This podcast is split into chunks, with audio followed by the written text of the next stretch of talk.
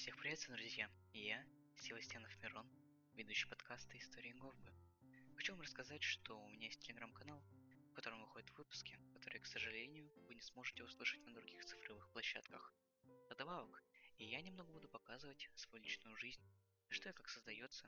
Если вам это интересно, то переходите в описание выпуска, либо в шапку подкаста. Всех вас жду. Ну а я начинаю историю. Приятного вам прослушивания. Приветствую тебя, мой друг. Смотрю, ты пришел поздно. Присаживайся, и я заварю тебе ромашковый чай и расскажу историю. Произошла она в деревне Камышево. Тогда родители отправили меня с сестрой к бабушке и дедушке. Находилась эта деревушка очень далеко от центра, но я был удивлен, когда увидел, как красиво и четко сделаны улицы. Дом за домом, полностью однотипные, но разного размера. Наш дом находился на 15 улице. Дедушка с бабушкой хорошо ее украсили. Глазу было очень приятно. И не только нашему. Я всегда замечал взгляды, которые показывали чувство восторжения. Дом был не такой большой, как я и сказал, хоть они были однотипные, но разного размера. И нам достался одноэтажный дом. Зато там был подвал. Подвал стал местом выпивки и пьянствования с соседями. Дедушка из него сделал сауну. Я всегда удивлялся, как у него удавалось из ничего сделать шедевр. Практически каждый день приходили одни и те же соседи и долго заседали в подвале. В поселке проживало много людей и детей. Мы подружились с нашими сверстниками и до самого поздна играли на улице. То в футбол гоняли, то ходили в лес и жгли костры, строили шалаши и играли военных. Эх, детство было беззаботным, и нас практически никто не контролировал. Только бабушка всегда называла, когда стемнело, и не разрешала гулять. Также и уводили наших друзей. Мы никогда не могли понять, почему же взрослые так боятся темноты, или же что скрывается за ней. Когда раз мы с сестрой решили незаметно скользнуть мимо выхода и выйти на улицу, когда уже было темно. Так мы и сделали.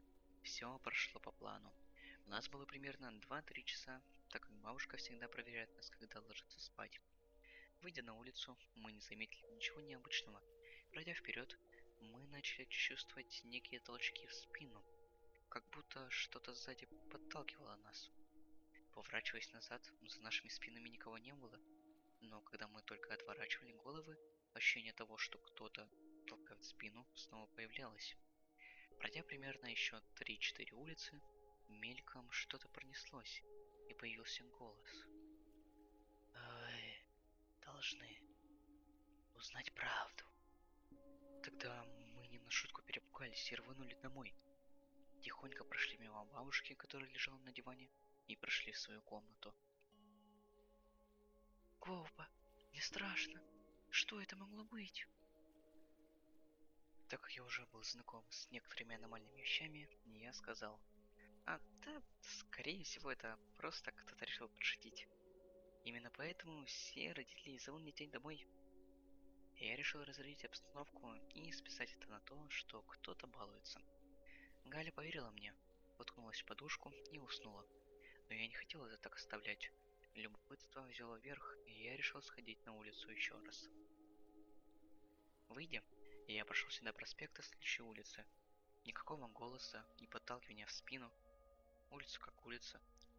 Видимо и вправду, какие-то взрослые решили так подшутить над нами. Я дошел до своей калитки, но меня что-то остановило. Силуэт. Силуэт человека привлек мое внимание.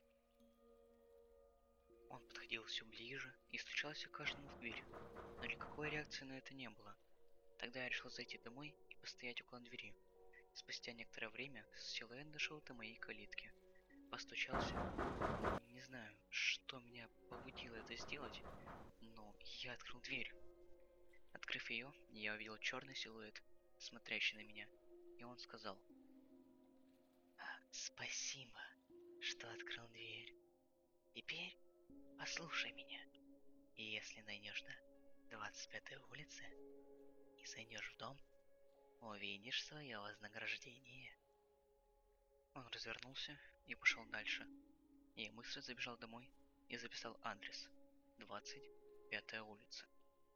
Я собирался пойти туда, но меня сковал страх, и дурные мысли лезли в голову. А вдруг ловушка какая-то? Или это просто сумасшедший какой-то? Две личности спорили между собой. Одна была за то, чтобы пойти, а другая, напротив, опасалась всего этого. Выбор был ясен. Завтра я иду туда. Таким решением я был недоволен и подавлен. Но любопытство, как всегда, взяло верх. Так я и уснул. Наступило утро. После завтрака мы пошли гулять. Я спросил у друзей. Это, вы знаете, на 25-й улице живет кто-то? Все ответили, что нет. Прошлый владелец съехал, и туда пока никто не заселился. Я предложил сходить туда и построить в этом доме шалаш. Все с радостью согласились, Подходя к нему, я собрался с мыслями и открыл ворота. Нас встретил обычный участок, ничего интересного, но когда мы зашли внутрь, мы просто обомлели. Там были подвешены крысы, на потолке написано «Ну как тебе подарок? Пришелся ли он по душе?» Все выбежали, кроме меня. Я остался. Не мог пошевелиться. Меня сковал страх и ужас. С лестницы кто-то произнес – Хочешь еще подарок? Я увидел его лицо. Оно улыбалось. Было видно, как это существо усмехалось. Вдруг сильная боль на меня, как будто камень упал, и я проснулся. Фух, так это был сон, произнес я с просонья, но не успел очнуться, как понял, что я нахожусь в подвале. Но здесь тепло и не грязно, а наоборот, пахнет пихтой? Резкий удар в голову. Возле меня стоит мой дед и еще четыре мужика. Фу, очнулся, малец. Мы уж подумали, ты это... Кони двинул. Э, Говба, ты меня так больше не пугай. Поднимайся наверх, попей воды. Оказалось, я просто отключился, когда парился в сауне. Мой молодой организм не привык к таким перегрузкам, именно поэтому я и потерял сознание. Один из мужиков сказал моему деду, что эта потеря сознания могла привести к коме, а затем к летальному исходу. Это было чудом, то что я остался жив. Но я помнил все, особенно 25-ю улицу, в которой сейчас и до этого жила семейная пара.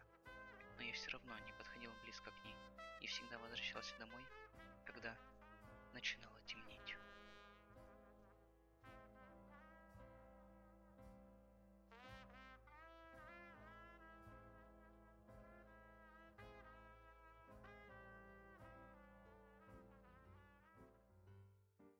вот и закончилась история.